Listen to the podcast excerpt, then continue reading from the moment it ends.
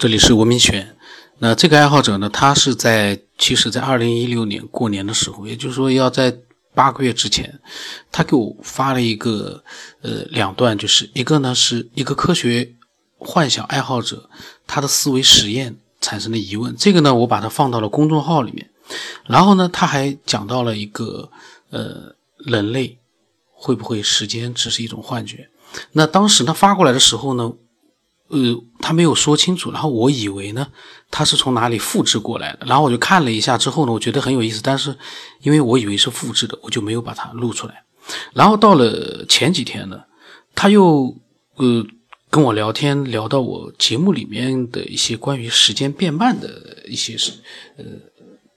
里面的内容，然后我就突然发现，其实他最早的时候他发来的两段呢，都是他自己呃。产生的一个疑问和他自己的一个见解，所以我当时在想，哎呀，这么长时间，我居然把他这两段内容呢，全都忽视掉了。所以呢，我就立刻把他的那个科学呃幻想爱好者在思维实验的时候产生的疑问，就放到了公众号里面。嗯，然后呢，我想现在呢，就是把他另外所讲的一些内容呢，我觉得还是挺开脑洞的，挺有意思的。我想把它。呃，录给所有喜欢的人去听。他说呢，我们人类所有的思维和行为全部受制于肉体，或者说受制于大脑。他说会不会发生这样一种状况？时间只是一种幻觉，我们大脑里面有一种自动的控制机制，它的功能就告诉我们，过了这一秒就是下一秒，过了今天，明天就到了。让我们产生一种时间像流水一样流逝的感觉，时间像一发射出的子弹一样，没有回头路。如果破坏了大脑中这个控制机制的话呢，那么会不会导致一个结果，就是这个人对于时间的流逝完全没有概念？有可能这一瞬间在老年，下一瞬间就在孩童，时间根本不是单向的，而是混乱的，甚至于是一种瞬间与瞬间的无意义链接。但是一个人会被困于他从生到死的一个时间牢笼里面，永无止境，是一种可悲的无规律循环，或者叫轮回呢？然后他发了一句话说：“肉体只是幻觉，意识才是唯一的存在。”那我觉得他开的这个脑洞其实蛮大的，他对时间他有着很多自己的思索。虽然说我很难理解他说的，嗯。一瞬间是老年，一瞬间是孩童。但是我觉得，如果真的像他所说的，时间不是连续的，直接向前的，而是呢混乱的，在呃一个，如果说时间它也有一个空间的话，就是在这个空间里面，嗯，乱乱窜，随机的，那那那样的话呢？不敢想象，因为很难去想象一个正从我们正常的一个思维的角度。那么，呃，这个是他在，呃，我当时就跟他讲，我说挺有意思的，不过感觉挺玄乎的。那么过了八个月，也就是前几天呢，呃，他听了我的节目新的一期节目之后，他说呢，他说刚才上班的时候呢，在听我的节目，然后说节目里面谈到了。撞车时间变慢的那种事情，他说国外有人做实验了，确实是这样的。那个不是时间变慢了，而是出于生存需要意识变快了。他呢对时间，我发现就是这个爱好者，嗯，他对时间特别的喜欢去琢磨，而时间呢对我来讲，我就觉得恰恰是一个神秘的，我让我觉得没有办法去，呃。去做一个各种各样的一个假设的这样的一个这样一个，对我来说，它仅仅就是一个名词，很奇怪的一个名词。那么他说呢，那些科学家呢，他们用一个不断的闪烁数字的小闹钟一样的东西呢，人在正常的情况下是看不到里面闪烁的是什么样的一个数字，但是把人吊起来从高空扔下，人在面临坠落的危险时。就看清里面的数字了，哎，我说这个倒很有意思，我让他多讲讲。但是我个人倒是觉得，那是不是个例呢？因为难道在面临坠落的危险的时候，就真的能看清里面的数字了吗？我有点，呃，我有点有点疑问，因为如果是我，我在想，我那个时候根本可能也一样是看不清楚。但但是科学家做实验可能有他的一个各种各样的条件在的。那他说还是很久之前讲过的那个话题，有些人在面临困难的时候呢，感觉度日如年，甚至于每一秒都是艰难；有些人到年老的时候呢，回首往事又觉得生命短暂。他就在想啊，时间这个东西在物理上是线性的和严格的，但是呢，在感觉层面就不同了。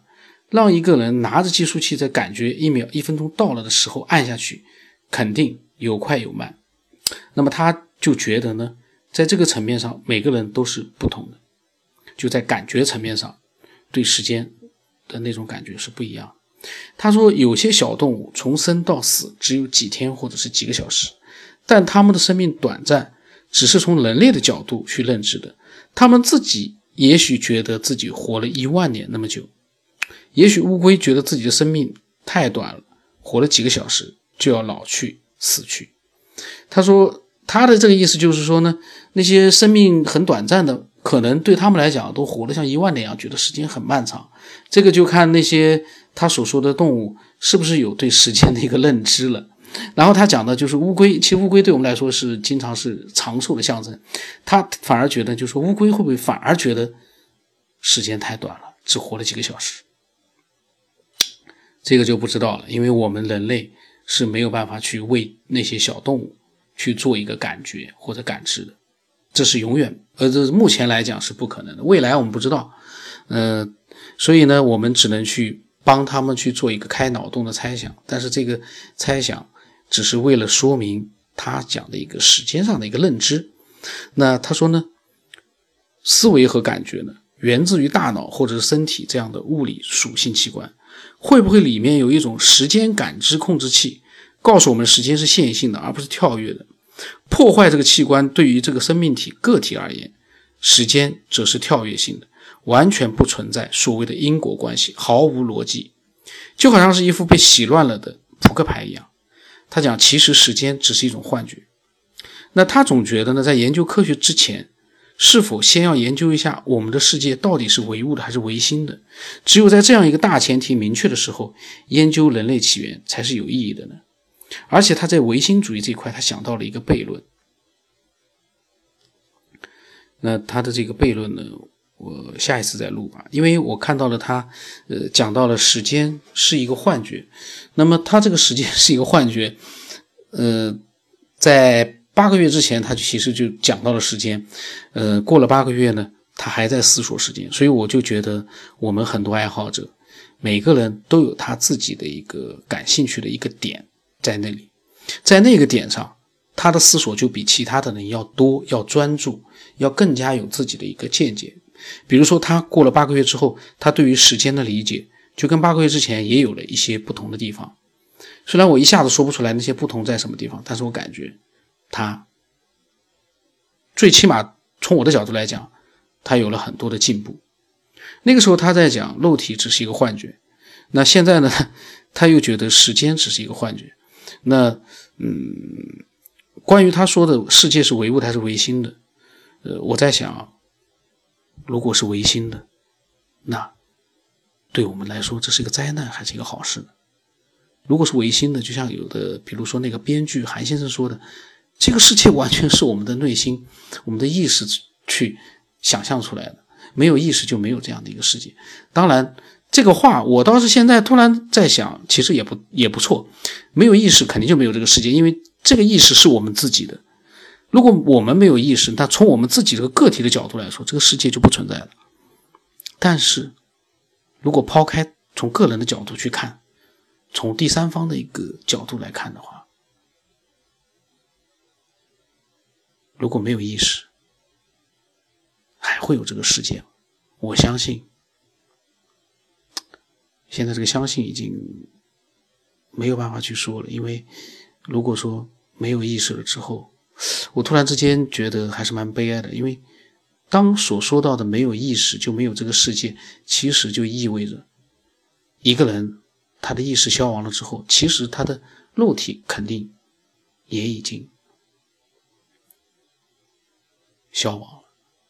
或者说那些我们呃在电影里面或者在现实当中一直会有的那个嗯植物人，他们没有离开这个世界，可是他们的肉体是不是也像那些爱好者所说的没有了意识？世界对于他们来说并不存在。嗯，这个话题呢，是一个大家各自去脑补的话题。我觉得，因为在目前的这样的一个阶段，我认为